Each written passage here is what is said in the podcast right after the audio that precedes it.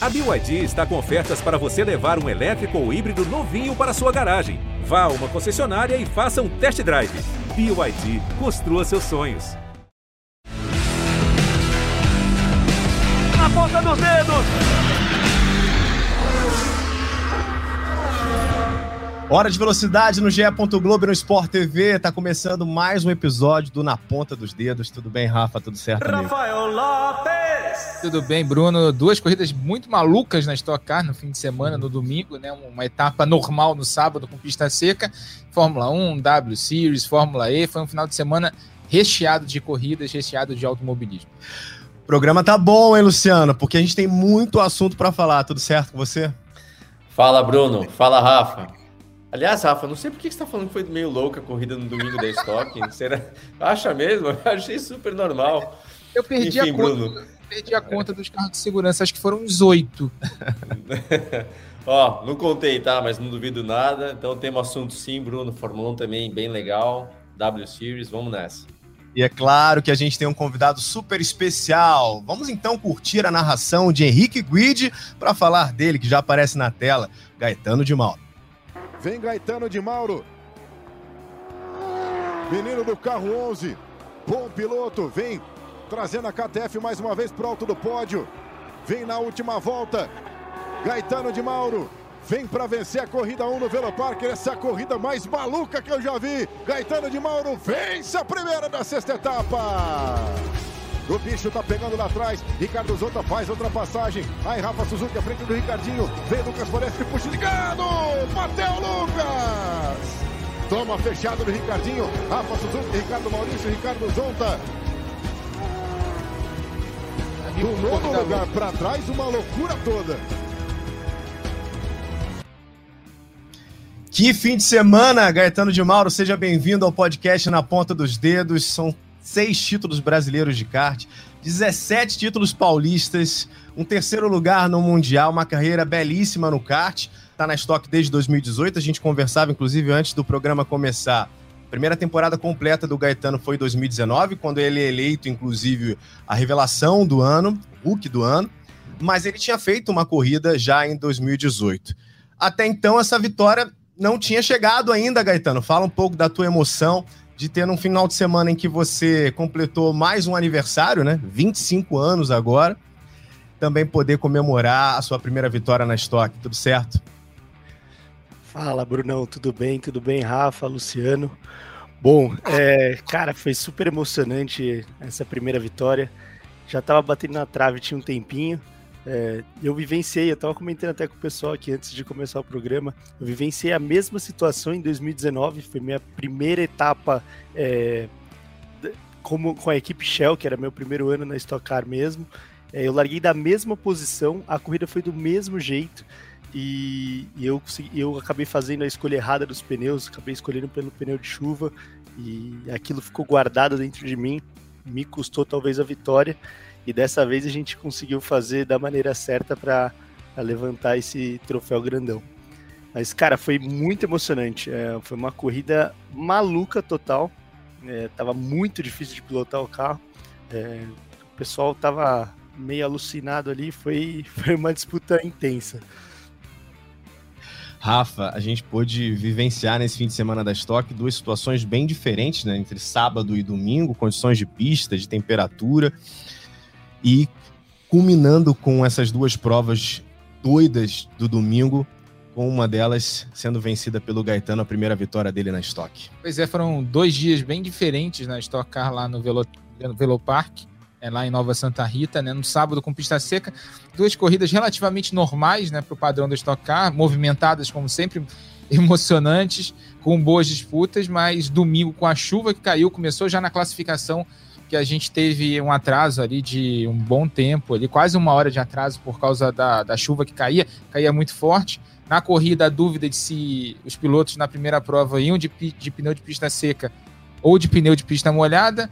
O Gaetano fez a aposta correta, se aproveitou de um dos 285 safety cars que a gente teve na corrida para acertar na tática e ganhar a primeira corrida dele na Stock Car. Agora está muito bem no campeonato, está né, ali entre os 10 primeiros, tá, se não me engano, na quinta posição né, com chances ali de de repente até conseguir o primeiro título dele no ano, um bom trabalho da equipe KTF, principalmente na etapa de domingo.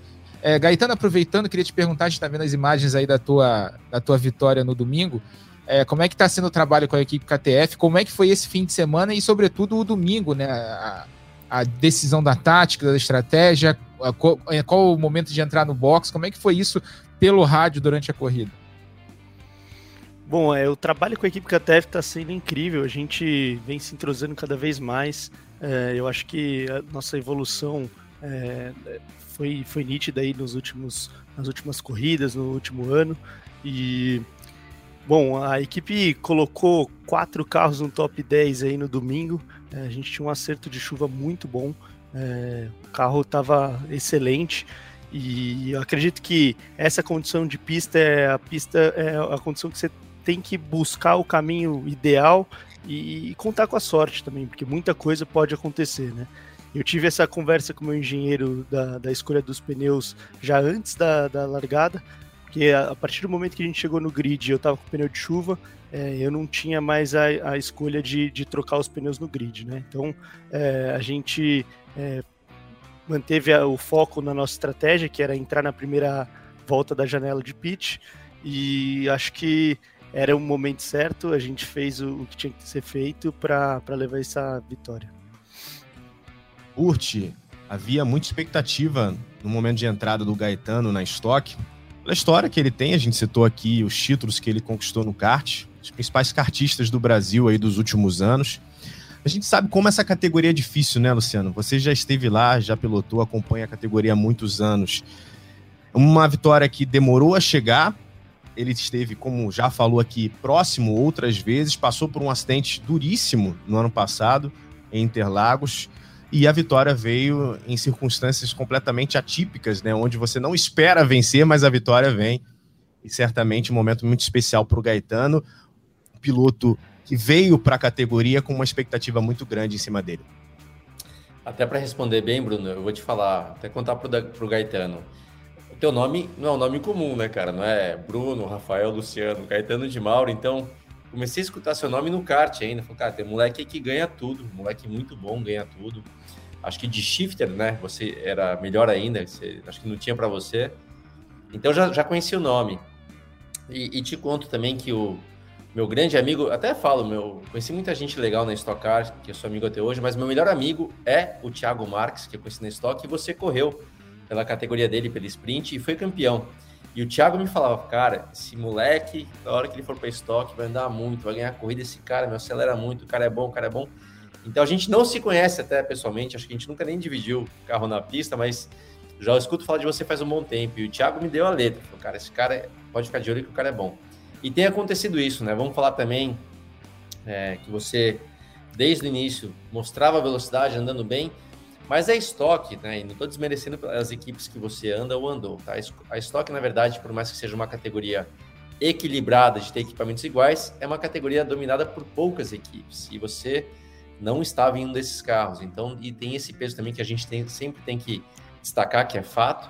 E mesmo assim, você andando na frente, concordo, né? Que deu pinta que você poderia já ter vencido antes.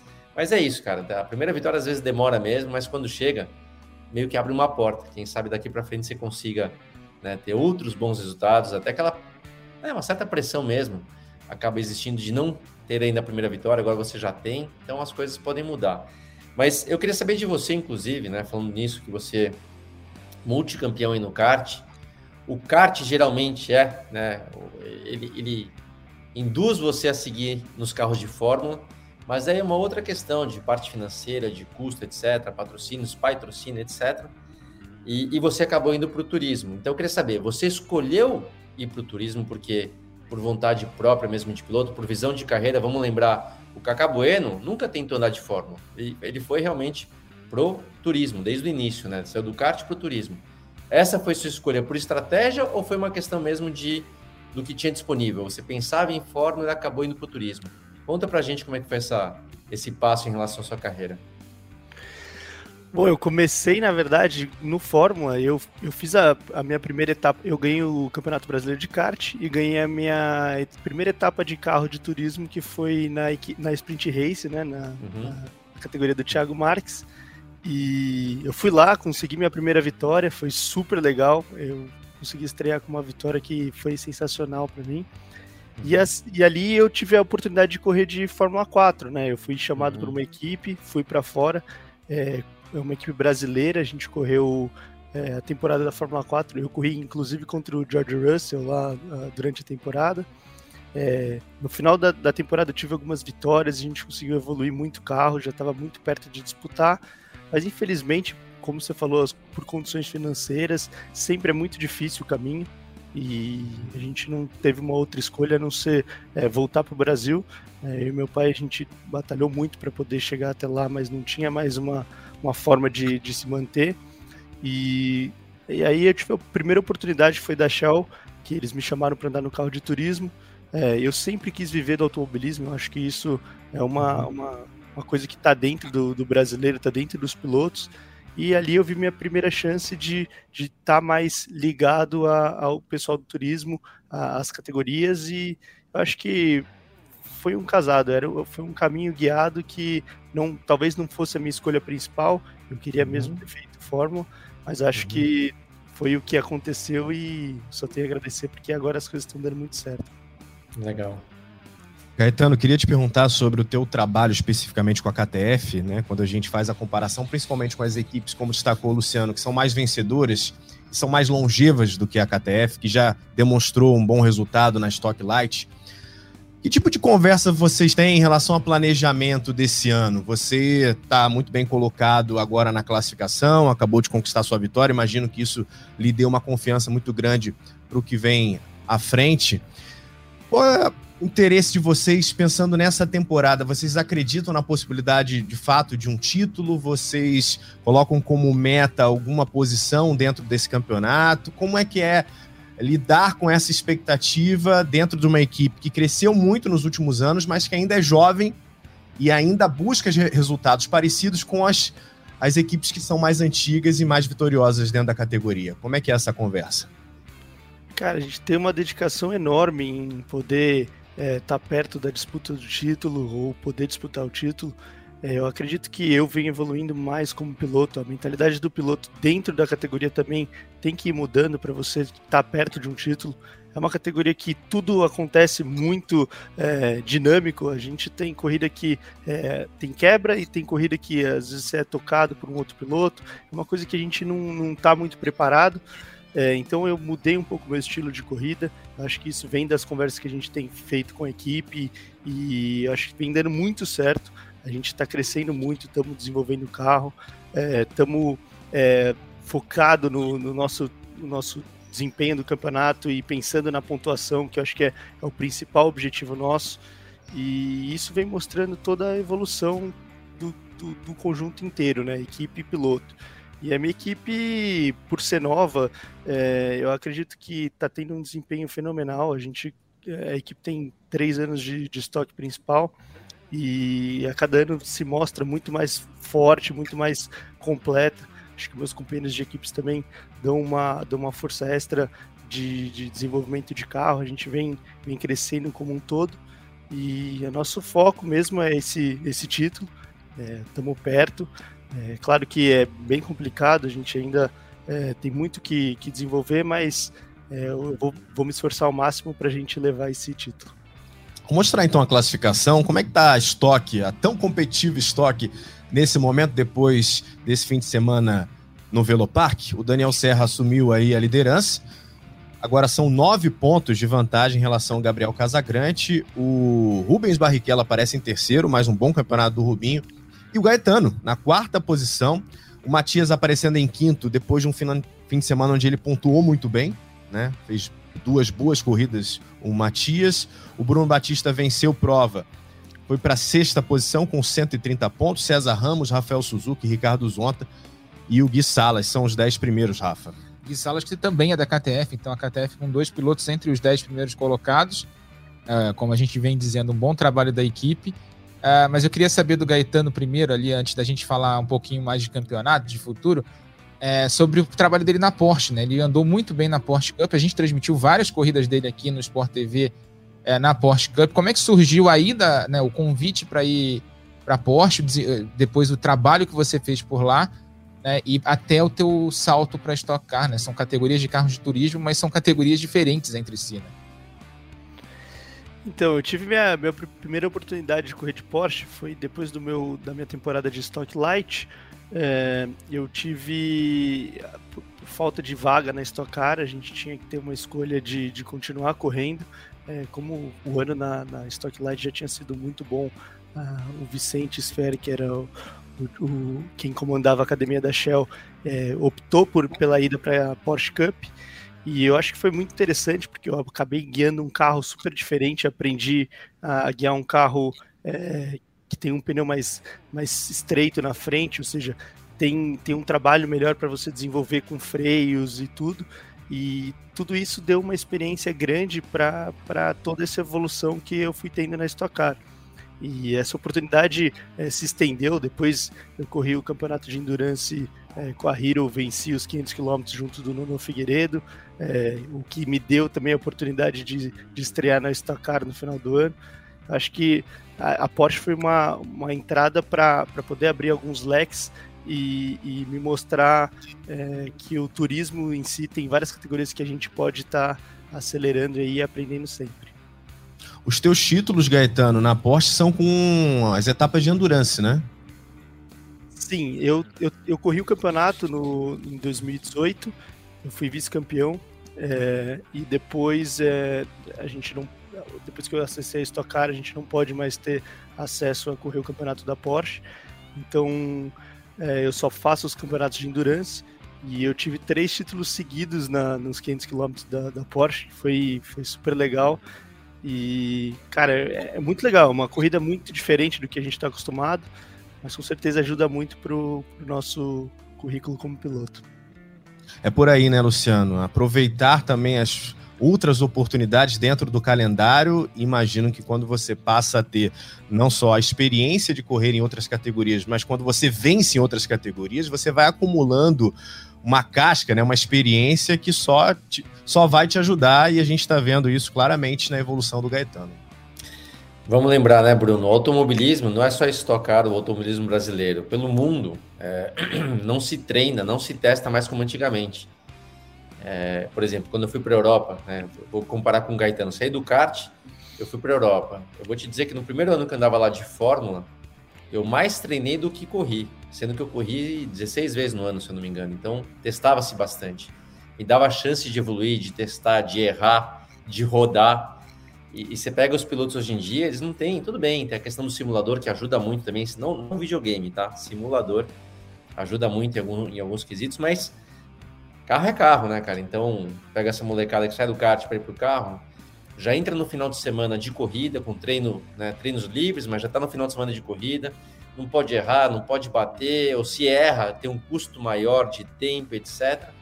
É um tempo limitado, então tudo é mais complicado. Com isso, correr em outra categoria, é, disputar outros campeonatos, é, é necessário para poder evoluir mais, porque se um piloto vai apenas para uma categoria e fica limitado a ela, treina-se muito pouco. Então, óbvio, né? Pega um cara talentoso, aprende-se mais rápido também, mas infelizmente, é, de verdade, assim, o tempo em carro de corrida hoje em dia é muito curto, é muito pouco. E isso limita os pilotos, mesmo falando em categorias como a Fórmula 1, né? Eu tive também a chance é, de quando estreiei na Fórmula 1, já tinha, sei lá, 12 mil, 15 mil quilômetros rodados. Imagina hoje em dia, os caras não rodam isso na temporada quase, entendeu? Então é bem complicado para quem está tendo que dar esse passo, seja do kart, para o monoposto, seja do kart para uma categoria de turismo, seja os pilotos de fórmula para subirem de categorias e assim por diante. Então, quando é para correr, cara, vai lá e corre mesmo. Seja que for tendo quatro rodas e volante, manda ver. Gaetano, queria aproveitar a tua presença aqui também. A gente falou um pouco desse processo de transição, teu início na Stock, falamos do teu histórico no kart, sobre o teu momento, essa tua vitória, as pretensões da KTF e as suas pretensões dentro do campeonato desse ano. Mas você ainda é um cara muito jovem, né? A gente acabou de falar também sobre as dificuldades financeiras para se fazer uma carreira fora do Brasil. É, que passa hoje na tua cabeça de perspectiva de futuro? Teu foco de fato é permanecer por mais anos na estoque? Você ainda pensa em carreira internacional? O que, que o Gaetano de Mauro tem ainda como grande objetivo dentro do automobilismo, pensando principalmente nas categorias que são fora do Brasil? Bom, eu tenho com certeza a Stock ainda com uma categoria que eu tenho um carinho imenso. Eu acho que a categoria está crescendo de novo muito. É, vem tendo uma evolução gigantesca com, com, com o público, né? E é uma categoria que eu quero estar presente sempre, mas eu vejo também oportunidades, eu, eu busco oportunidades para correr lá fora. Eu tenho um sonho que é correr de protótipo, que é o mais próximo do, do carro de Fórmula, né? Então, é, estou cavando essa oportunidade para poder é, ter um, um, teste, ou ter um momento de, de correr num, num, carro de protótipo. E ao mesmo tempo, eu estou correndo aqui no Brasil, na, na, Endurance Brasil, com um protótipo ligeiro, que lá é equivalente ao carro da LMP3. Então, já estou me preparando, eu quero estar tá, tá pronto para uma eventual oportunidade, é, poder representar muito bem e, quem sabe, abrir uma porta aí para um, um caminho que com certeza é meu foco. Eu gosto de DTM, gosto de outras categorias, é, gosto do, do, de tudo que tem lá fora é, das, de categorias de turismo, mas acho que o meu foco mesmo, e é aquilo que eu tenho guardado no meu coração, é para os protótipos. Já que ele citou o DTM, né? Falar da vitória do Felipe Fraga, primeira vitória dele por lá, e um jovem que fez esse processo agora recente, né? Depois de ser um vencedor na Stock Car e correr lá fora, Rafa. O Fraga que tá andando muito forte no DTM, desde a primeira corrida dele nesse ano, é, pela equipe AF Corse, né? Vai correr de, de Ford Ferrari lá, é, apoiado pela Red Bull, inclusive, ele é, ele é patrocinado pela Red Bull.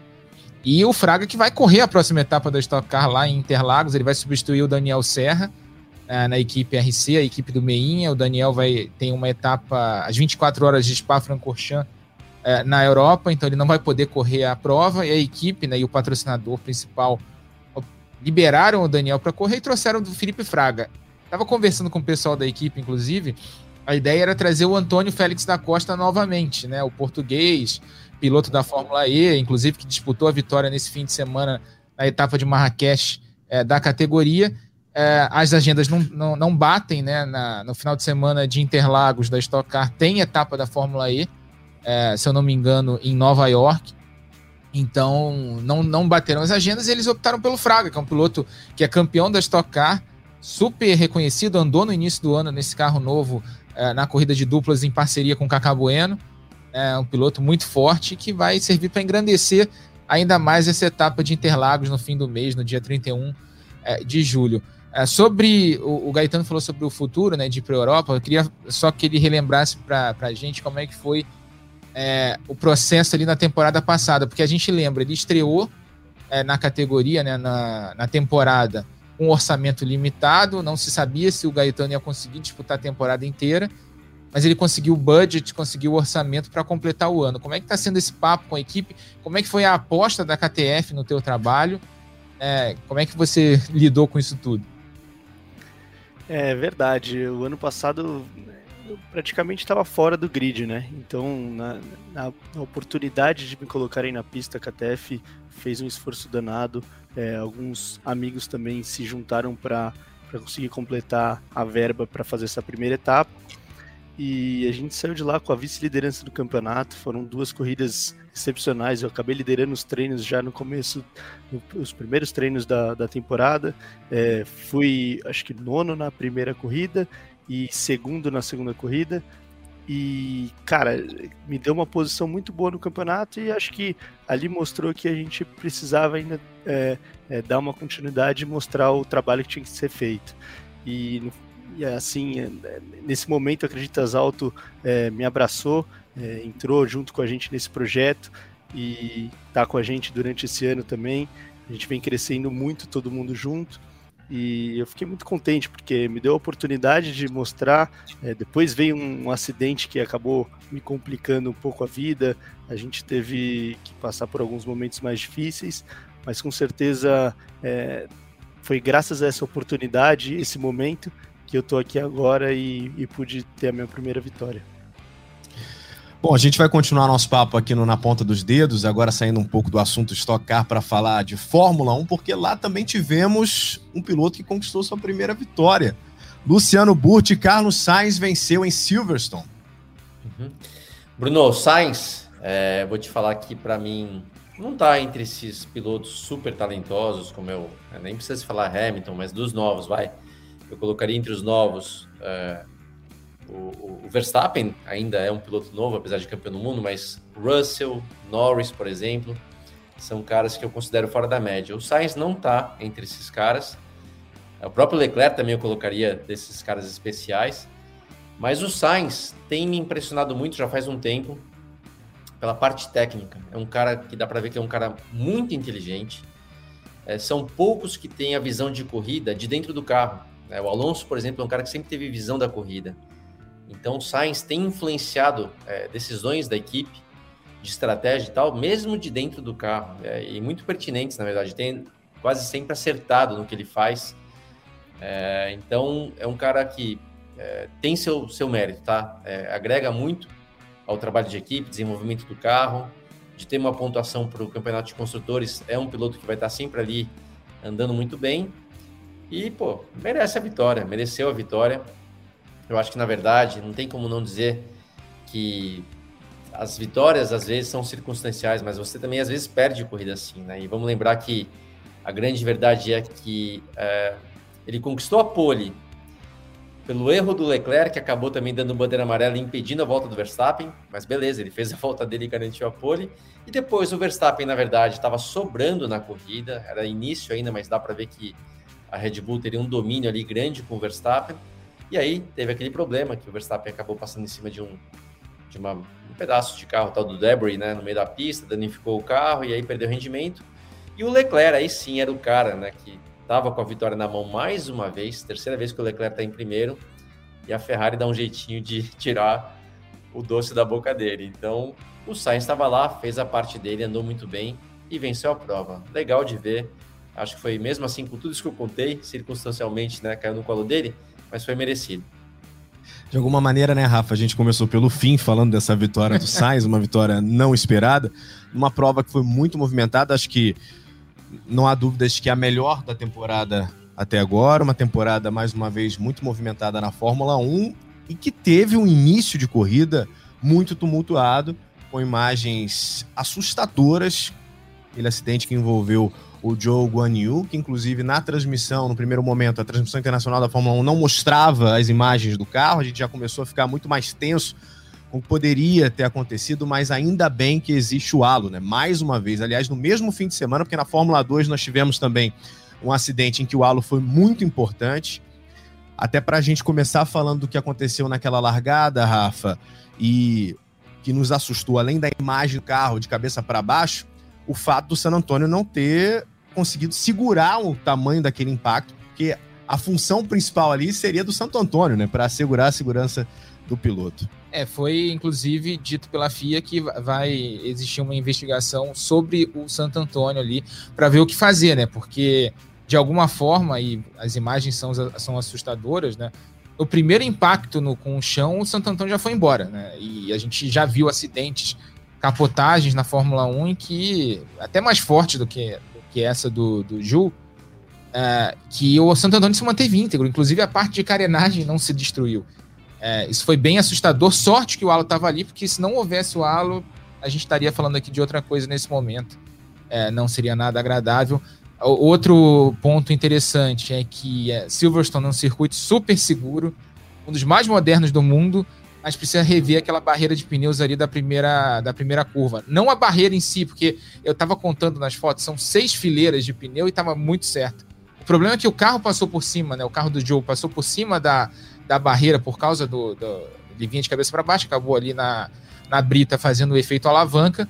E o alambrado não estava colado na, barra de, na, na, barreira de pneus, ele tava, tinha um espaço ali de alguns metros, que inclusive foi onde Sim. o carro é, do Joe ficou parado. E ali tinha fiscais de pista, tinha fotógrafo. É, a sorte que todo mundo viu ali a, o que estava acontecendo e todo mundo saiu.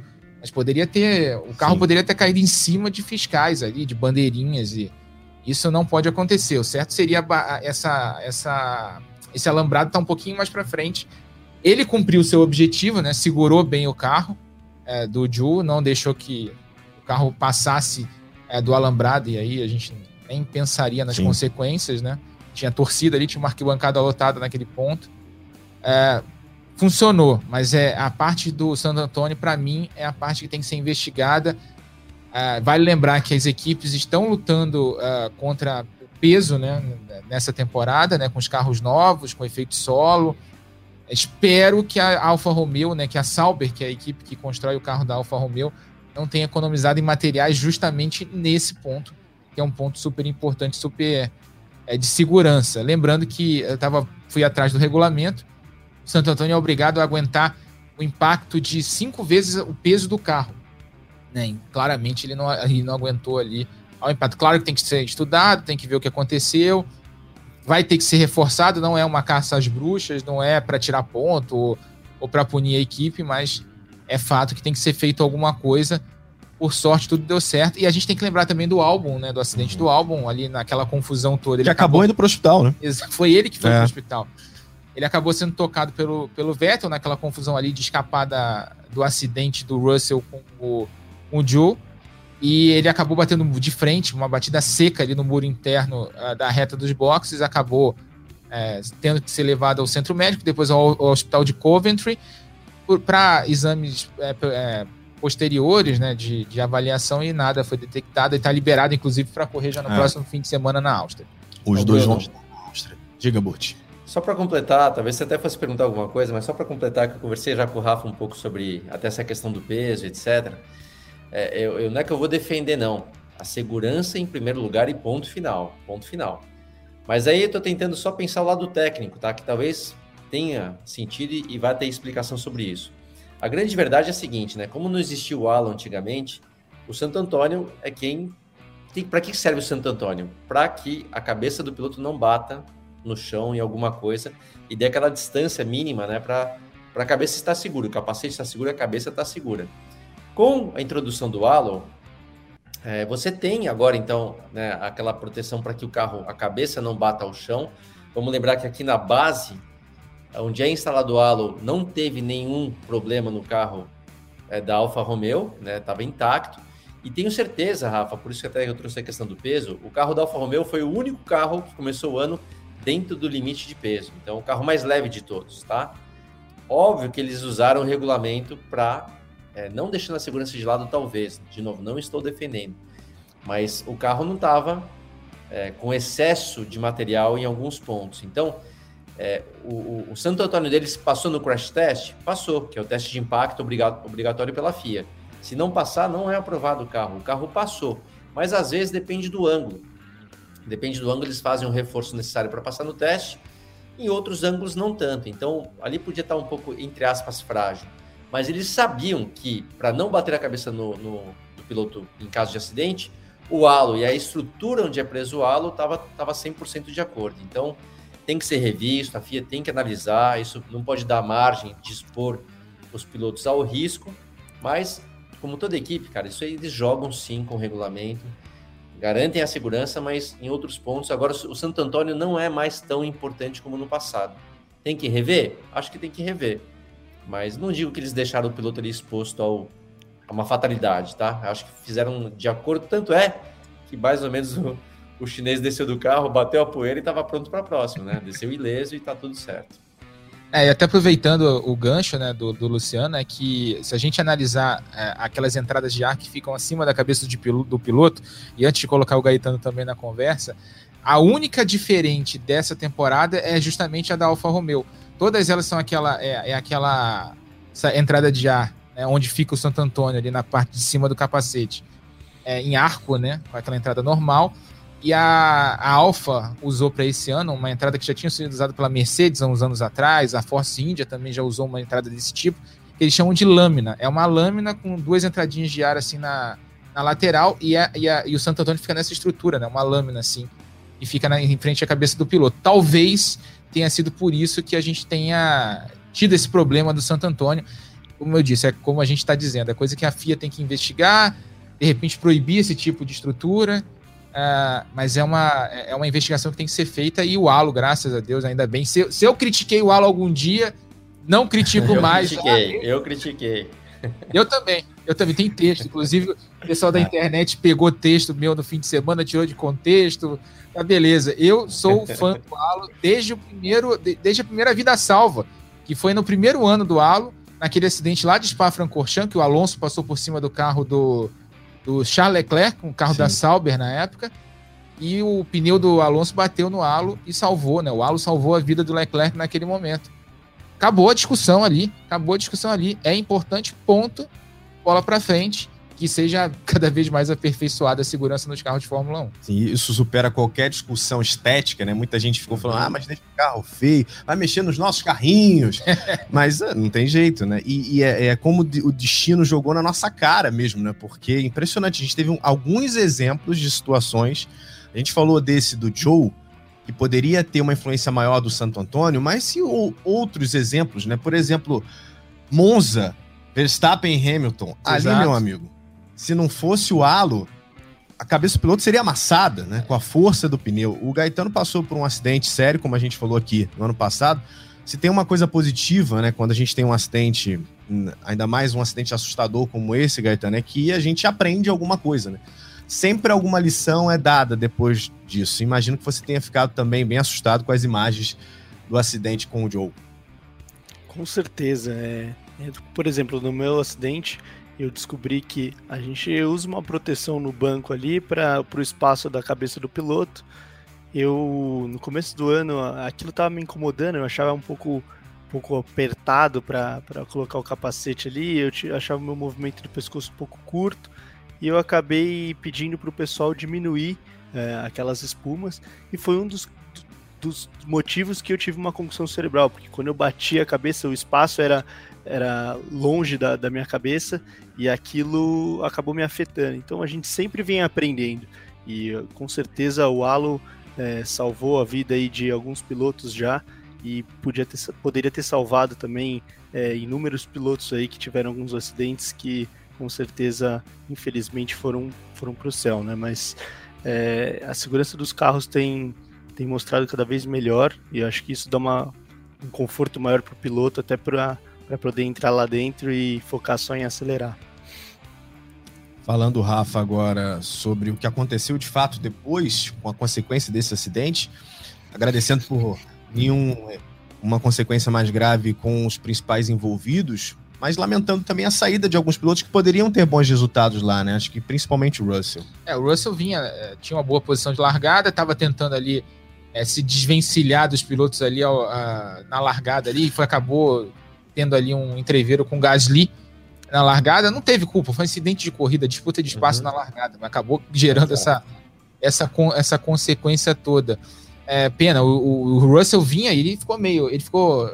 Acho que a imagem mais legal do Russell na corrida, é, nesse pequeno trecho que ele teve na corrida, né? Foi ele saindo do carro enlouquecido rapidamente para ver o que tinha acontecido com o Joe ali. Aí ele, aí ele dá uma relaxada quando vê que ele estava se mexendo, estava tranquilo ali dentro do carro. Mas ele, é, é, primeiro o impulso dele foi pular do carro para ver o que tinha acontecido. Né? Tamanho o, o, acidente que foi. Mas realmente poderia ter sido um resultado ainda melhor para Mercedes lá, com também com George Russell. A gente teve o Hamilton com chances de vencer a corrida.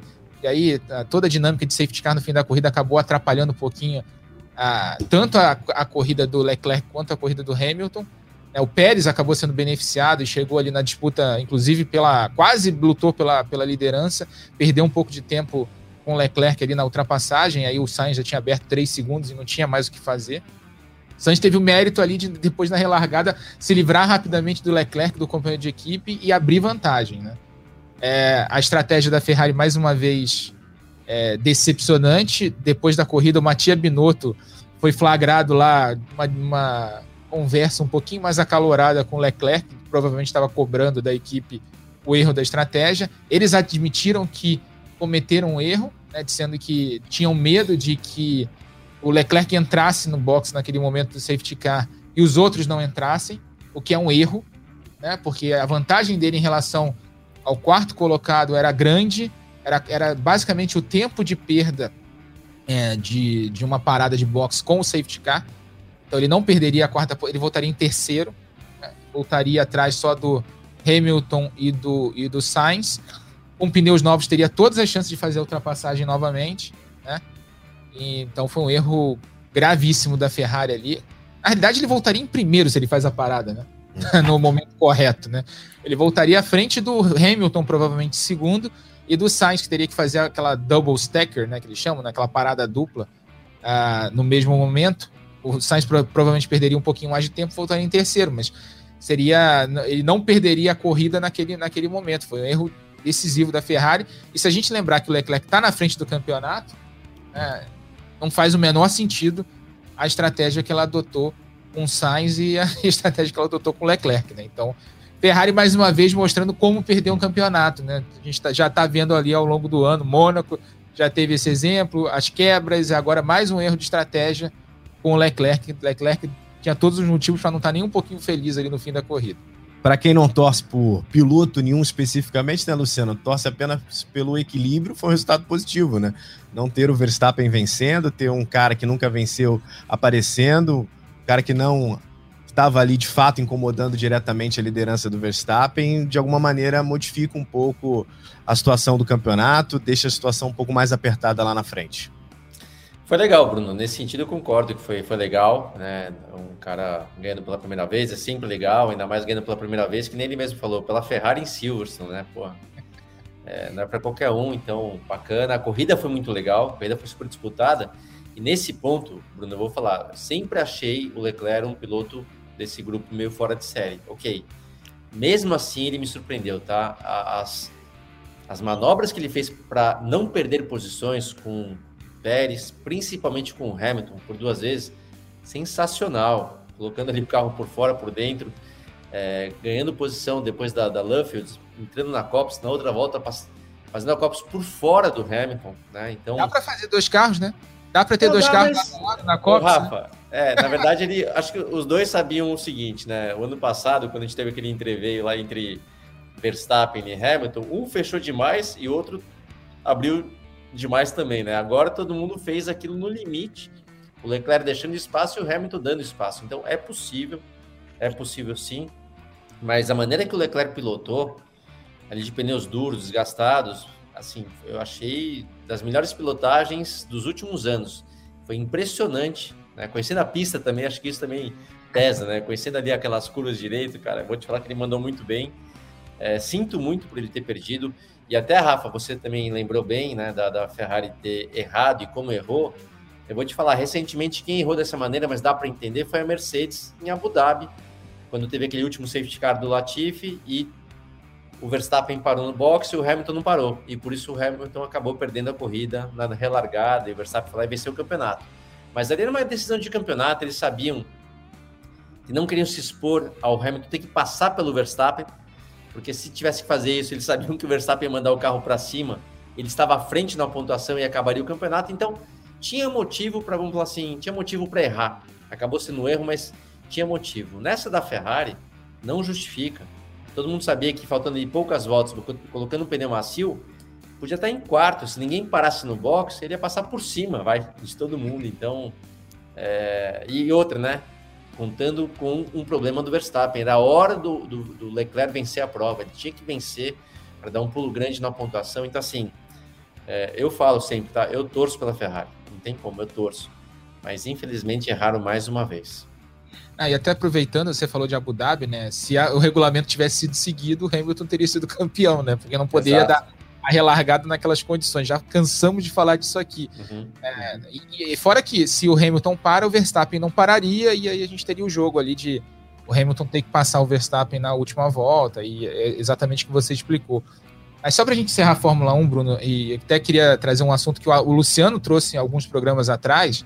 Cara, o regulamento funcionou, né? o regulamento novo da Fórmula 1, do efeito solo. Sim, funcionou. Sim. Você via os carros ali naquela sequência de curvas, né? Da, Maggots, da Beckett, da Chapel, né? Aquela sequência legal de curvas ali, antes, logo depois da reta antiga, né, a reta dos boxes antiga, os carros se perseguindo, um carro colado no outro, tentativa de ultrapassagem na Stowe, tentativa de ultrapassagem na primeira curva na Club, ali logo depois da. É, na Abbey, desculpa, na primeira curva, logo depois da reta. É, os carros se seguindo sem perder pressão aerodinâmica. Funcionou. É claro que o equilíbrio entre as equipes não vai vir logo de cara. A gente está vendo uma Red Bull nesse momento um desempenho melhor. É, a médio e longo prazo, a tendência é que as forças se equilibrem, até pelo teto de gastos e por aí vai. Mas a, em termos de desempenho na pista e de, de regulamento, as mudanças funcionaram. Os carros estão se seguindo e a gente chegou a ver uma linha de quatro ali logo depois da relargada. Hum. Quer dizer, quando é que você lembra de ver isso na Fórmula 1, né? Quer dizer, o regulamento funcionou, acho que o pessoal tem que ser um pouquinho mais tranquilo aí. Não vai ter mudança radical de cinco, quatro, três equipes disputando título, apesar da gente ter três equipes eh, nesse fim de semana disputando a vitória ali, Mercedes, Ferrari e Red Bull.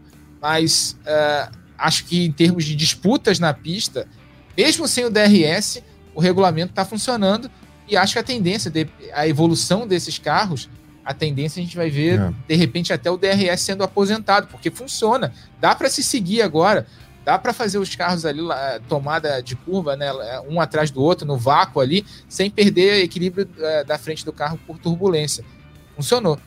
Sabe qual outro símbolo desse momento também da Fórmula 1?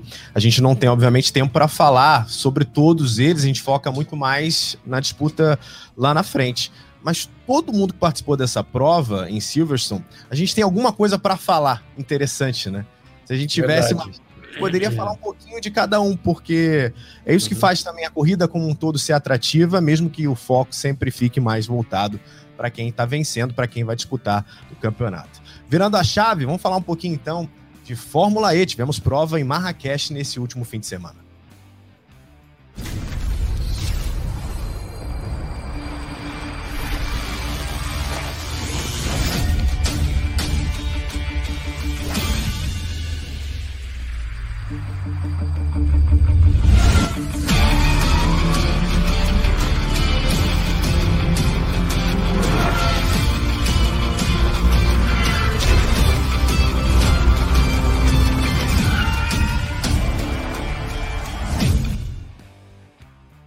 De semana de etapa única, Rafa, com vitória do Mortara. Que campeonato que ele faz, assumindo a liderança? O Van Dorn não só perdeu a liderança no campeonato, como foi para terceiro também. Exatamente, a Mercedes não se achou em Marrakech. Para quem está vendo no Sport TV, a gente está com as imagens na tela agora. É, a Mercedes não se achou lá em Marrakech. A gente teve uma, uma corrida disputada entre o Mortara e os dois pilotos da equipe Tech Cheetah, né, com Antônio Félix da Costa e o Jean-Henrique Verne. No final, Uh, o Mitch Evans da Jaguar, que também está disputando ali o campeonato, chegou na briga pela, pela vitória, né? A gente foi uma corrida bastante movimentada, aliás, até fora do comum. A gente falava aqui no podcast, né, no programa antes da corrida, que Marrakech é uma pista que exige muito das baterias e era a preocupação dos pilotos lá no fim de semana. Temperatura das baterias, a temperatura ambiente era muito alta, 32 graus no horário da corrida. Então, foi uma corrida muito mais movimentada do que todo mundo esperava, o que levou a um final de corrida totalmente imprevisível, né? Com todo mundo ali tendo que contar a porcentagem da bateria. Abriu-se a última volta com os líderes com 1% de bateria apenas, né? Eles conseguiram levar até o fim uma vitória muito é, emblemática é, do Eduardo Mortara, que faz uma temporada espetacular. Mais uma vez, a estratégia da equipe Venturi funcionando muito bem no momento é, do acionamento é, dos modos ataque. Ele não perdeu posição, pelo contrário, ganhou posições nesse momento. E depois ele acabou segurando a pressão ali do da Costa no fim. Teve jogo de equipe na Tech Cheetah, né? Um cedeu a posição para o outro, o outro devolveu a posição para o um. Mas nesse momento o Mortar abrindo vantagem no campeonato. O único piloto entre os primeiros colocados que teve abandono no ano. Todos os outros completaram corridas. Mas foi mais uma amostra né, das corridas da Fórmula E, uma corrida super movimentada, uma corrida disputada do início ao fim, com ultrapassagens, né, com disputas de posição, com imprevisibilidade categoria vem crescendo bastante. A gente tem mostrado aqui, tanto no, no, na ponta dos dedos, quanto nas transmissões aqui do Sport TV, né, o quanto essa categoria está melhorando. A gente está vendo nesse momento as imagens da última volta, né, o Evans pressionando o Verne, ganhando a posição do Verne é, na última volta, né, tirando o pódio do Verne, que é o vice-líder do campeonato nesse momento. Quer dizer, tá tudo, tudo em aberto ainda. A gente tem mais é, três rodadas duplas a, a seguir, né? Londres, é, Nova York e, e depois a etapa Seul, de né? Seul, né? A estreia da, de Seul no, no, no, campeonato. É, muita emoção aí, o de Graça ganhando a quinta posição do, do, do Nick DeVries na última volta. Um grande fim de semana em Marrakech. Marrakech voltando ao calendário, né? Depois da pandemia. Foi a última corrida antes da pandemia da Fórmula E. O campeonato promete bastante nessas últimas etapas, né? Nessas últimas seis corridas de 2022. Estou aqui com as datas, inclusive, Burt e Gaetano, nos dias 16 e 17 uma rodada dupla em Nova York. No caso de Marrakech, tivemos apenas uma etapa. E agora, como falou o Rafa, nos três fins de semana nós teremos ainda, sempre com duas etapas em cada um deles: 16 e 17 de julho, Nova York, 30 e 31 teremos Londres, e aí encerrando o campeonato em agosto, 13 e 14. Vale sempre lembrar, mesmo que as corridas tenham começado em 2022, é uma temporada 2021-2022. A expectativa para a próxima temporada é da nova geração dos carros da Fórmula E, agora com o novo líder Eduardo Mortara. Falamos de Fórmula E, vamos falar de outra categoria. Tivemos prova em Silverstone no último fim de semana para a W Series.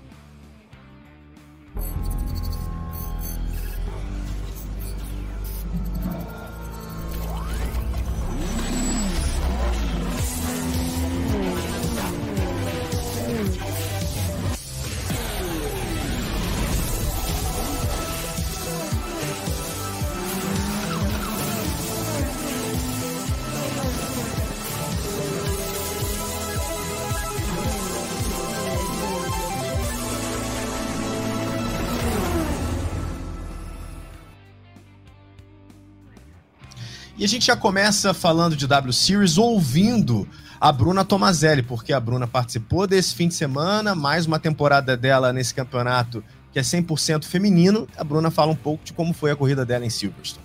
Olá, pessoal. Fizemos um P11 hoje na corrida, depois de ter largado 14. Uh, minha performance na corrida foi boa. O problema foi que acabamos largando um pouco atrás, o que dificultou uh, bastante a corrida hoje. Uh, mas é isso aí, aprender e bora para a próxima na França. Valeu! Valeu, Bruna. É um campeonato dominado pela Chadwick. Rafa, é impressionante. Sexta vitória dela consecutiva, quatro vitórias nessa temporada, mas pela primeira vez vencendo em casa, né? Exatamente, primeira vez vencendo em Silverstone. No ano passado a vitória foi da Alice Powell. Ela, para você ter uma ideia do, do domínio da Chadwick na W Series, né? Foram três temporadas, a gente está no meio da terceira temporada. 19 corridas até agora, ele vence, ela venceu 10 das 19. Ela é um fenômeno, como a gente vem falando aqui. Queria ver a Chadwick em outras categorias, né, uma categoria acima, de repente numa Fórmula 3, para ver o que ela pode fazer ali, é, tentar na, na, na, tentativa de chegar à Fórmula 1. Ela já bateu no teto ali da W Series, ela está dominando essa temporada, tem, vai ganhar esse campeonato com o pé nas costas, mas ela tem demonstrado um. Ela com sei lá, 10 voltas na corrida de Silverstone, ela já tinha 19 segundos de vantagem para Emma Kimline, a segunda colocada. Foi um domínio avassalador da Jamie Chadwick e vencendo nessa temporada da W Series.